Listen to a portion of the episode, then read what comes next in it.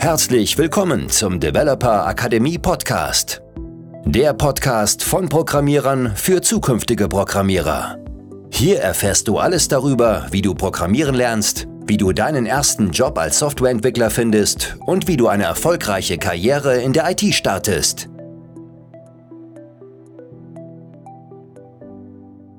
Herzlich willkommen zu einer neuen Podcast-Folge im Programmieren lernen Podcast und zwar mit Yunus. Hallo, hallo. Und Manuel. Und zwar gibt es heute wieder eine ganz interessante Frage von einem Zuhörer.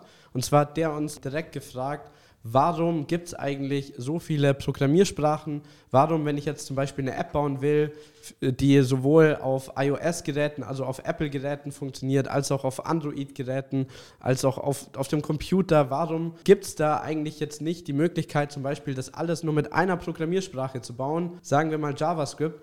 Warum muss ich da einfach so viele verschiedene Programmiersprachen lernen? Und warum ist es so? Könnt ihr dazu was sagen? Und die Antwort ist, es ist sogar möglich. Ja, es ist tatsächlich möglich, alles mit einer Programmiersprache zu bauen. Ja, aber es hat natürlich auch einen kleinen Haken und deswegen reden wir heute mal über dieses Konzept. Das ist ein sehr spannendes Konzept und nennt sich Cross-Plattform. Und äh, Jonas, vielleicht kannst du uns ein bisschen was erzählen als Entwickler. Du hast mit diesen Konzepten auch schon mal gearbeitet. Was ist eigentlich so das Problem, das Cross-Plattform löst? Genau, also das Problem ist eigentlich, dass wir eine Programmiersprache haben, damit bauen wir zum Beispiel iPhone-Apps, dann haben wir eine Programmiersprache, damit bauen wir Android-Apps, dann haben wir eine dritte Programmiersprache, damit bauen wir Apps, die im Webbrowser laufen, eine vierte Programmiersprache, damit bauen wir Programme, die auf Windows laufen und so weiter. Es gibt natürlich mehrere Programmiersprachen für jede dieser Plattformen, aber für jede der Plattformen gibt es so einen Semi-Standard, der meistens verwendet wird. Ja?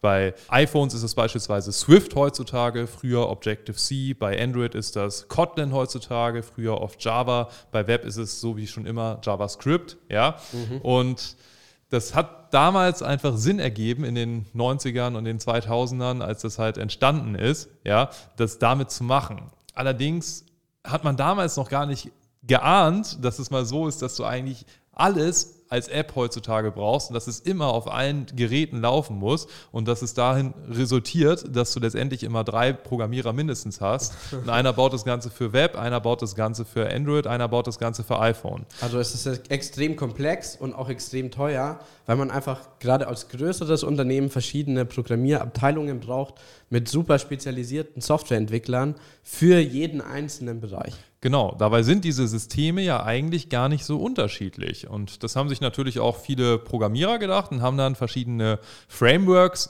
geschaffen, die sich dann mit der Zeit auch immer mehr so ein bisschen durchgesetzt haben, womit man halt eine Codebase hat und das Ganze wird dann im Hintergrund umgewandelt in JavaScript für Web, in Java für Android und in Swift für iPhone-Apps. So das erste, was so relativ populär geworden ist, war Submarine. Ich glaube, C-Sharp haben die als Programmiersprache verwendet. Ja, hat allerdings allerdings auch jede Menge Geburtskrankheiten mitgebracht und hat ehrlich gesagt nicht in jeder Situation so perfekt funktioniert. Mit der Zeit gab es dann Frameworks, die noch populärer und besser geworden sind. Das bekannteste war wohl React Native. Ja. Sehr bekannt, auch das sehr beliebt. Auch große Apps sind damit gebaut worden. Genau.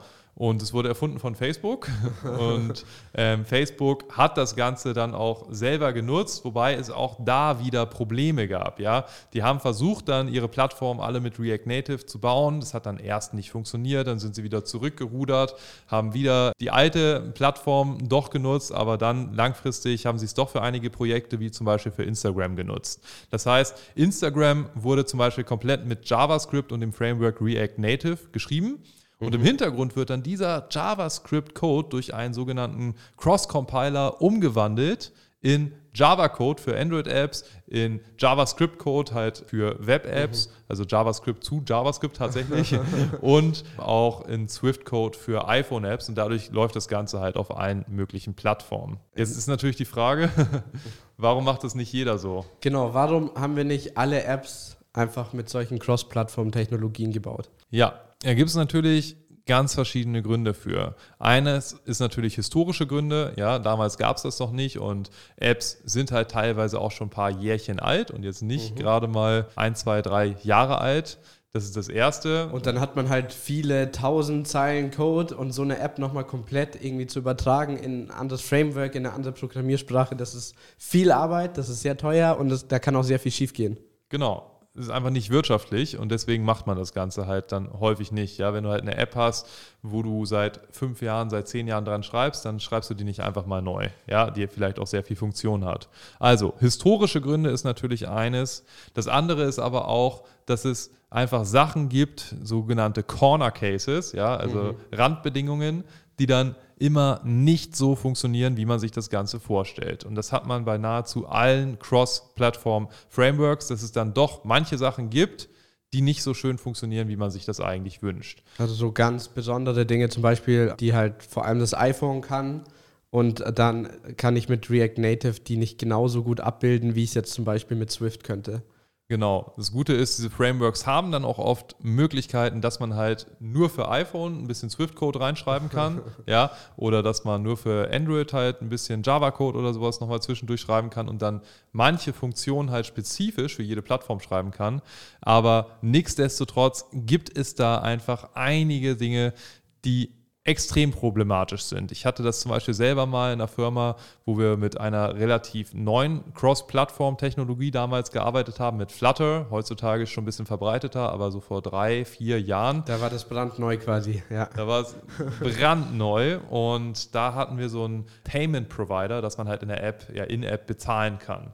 Und das ging für Android, glaube ich, in einer Stunde ungefähr. Und für iPhone haben wir da, glaube ich, Wochen gebraucht, okay.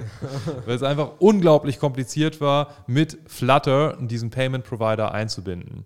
Oder anderes Ding, wir hatten so verschiedene Sensoren, die so Blutdruck und sowas mhm. gemessen haben und haben die halt über Bluetooth mit dem Handy verbunden und dann halt die Werte eingelesen in die App.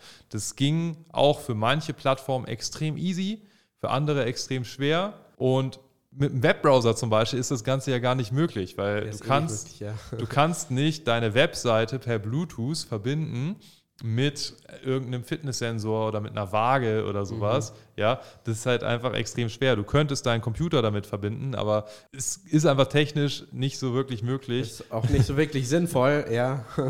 Um, also, könnte man bestimmt irgendwie machen, aber es ist halt kein sinnvoller Case. Ja, und ich habe es auch noch nie gesehen, dass jemand eine Internetseite irgendwie mit seiner Bluetooth-Waage verbunden hat und hab dann über den Computer. Gesehen, ich weiß nicht, ob das, ob das technisch möglich ist, aber es ist auf jeden Fall eine Challenge. Ja, und das sind halt solche Sachen, die halt bei Cross-Plattform ab und zu auftreten. Ja, das meiste funktioniert dann schon irgendwie, aber es gibt immer irgendwelche Corner Cases, die nicht funktionieren. Und gerade bei neuen Frameworks, ja, React Native ist jetzt vielleicht schon ein paar Jahre und, und ein bisschen ausgereift. Aber bei Flutter gab es dann auch so Probleme, wie plötzlich, dass Animationen bei iPhones gar nicht mehr funktioniert haben. Absolut. Und das wurde auch ein halbes Jahr lang, wenn ich mich richtig erinnere, fast nicht gefixt. Also da gab es wirklich nur so ein paar Workarounds und das, also da, da kam es wirklich dazu, dass ganz bekannte Softwareentwickler dieses Framework auch öffentlich abgelehnt haben, weil sie gesagt haben, hey, hier kann ich nicht mal ähm, Animationen für iPhones bauen, was einfach so wichtig ist und was so Standard ist. Wenn ich einfach Nutzer habe, die mein Gerät mit iPhones benutzen, dann haben die da gar keinen Spaß dran, dann wirkt es einfach crappy, dann wirkt es nicht professionell. Deswegen lernt nicht Flutter, war damals die Aussage. Mittlerweile haben sie doch schon einiges hinbekommen. Die Community ist natürlich auch immer stärker am Wachsen, aber Cross-Plattform-Technologien haben natürlich auch noch Nachteile. Das ist einfach ganz wichtig zu verstehen. Und gerade wenn ihr euch in neue Technologien einarbeitet, ist es auch so, dass es da noch nicht so viele Jobs dafür gibt. Also jetzt bei React Native gibt es tatsächlich auch schon ganz ausgereiften Jobmarkt dafür. Also wenn ihr gut seid in JavaScript, kann es auch sein, dass ihr einen Job äh, bekommt, in dem ihr auch mit React Native arbeiten könnt. Ähm, das sind auch sehr, sehr gute Jobs. Aber gerade mit Flutter, da kommen jetzt auch immer mehr Jobs. Aber das ist jetzt wirklich noch eine relativ neue Technologie. Insofern gibt es auch einfach noch ein bisschen weniger Jobangebote als jetzt zum Beispiel mit den klassischen JavaScript-Jobs. Genau. Und ich glaube, bei Flutter war es auch damals so, dass dann echt so, so ein paar Entwickler sogar entlassen wurden, weil der Projektmanager gekommen ist und meinte, hey, die Animation muss jetzt gefixt werden, du bist da seit zwei Monaten dran. Und der Entwickler meinte, es ist einfach technisch nicht möglich. Äh, und das ist halt auch wirtschaftlich, dann geht halt die ganze Firma den Bach runter, wenn du halt als Firma von dieser App abhängst und du kannst sie halt einfach für iPhones nicht veröffentlichen. Und, und du als CTO hast dann vielleicht auch einfach mal Flutter empfohlen als die Technologie, mit der du in deinem Unternehmen arbeiten willst dann gibt es einen Fehler in diesem Framework und es ist technisch nicht mehr möglich, deine App zu reparieren. Insofern wurden da natürlich dann auch Leute entlassen. genau, das passiert halt einfach, genau. Aber es kann trotzdem sein, dass du mit so Cross-Plattform-Technologien in Zukunft in Berührung kommst und bei vielen Apps funktioniert das auch, wo du jetzt vielleicht nicht extrem, extrem viele externe Geräte einbinden musst. Ja, also Instagram muss halt auf die Kamera zugreifen, sowohl ein Webbrowser kann auf die Kamera zugreifen, als auch ein iPhone, als auch ein Android. Das ist technisch möglich. Ja, das ist jetzt kein Corner Case, aber ansonsten ist zum Beispiel Instagram eine App, die sehr gut cross-Plattform funktioniert. Ja, da gibt es auch immer mal wieder ein paar Bugs natürlich, ja, aber an, an sich klappt das schon ganz gut. Und es kann durchaus auch sein, dass wenn du jetzt JavaScript lernst, dass du dann später cross-Plattform mit JavaScript entwickeln wirst. Absolut. Und wenn du jetzt auf der Reise bist, selber Softwareentwickler zu werden, wenn du jetzt einfach bereit bist, das Ganze auch professionell zu machen und auch bereit bist, da monatelang hart dafür zu arbeiten, für deinen zum Beispiel Quereinstieg in die Softwareentwicklung, dann kannst du gerne auf unsere Webseite gehen, auf developerakademie.com, alles zusammen. Developer, das englische Developer und Akademie mit K und IE, also das deutsche Akademie und das englische Developer.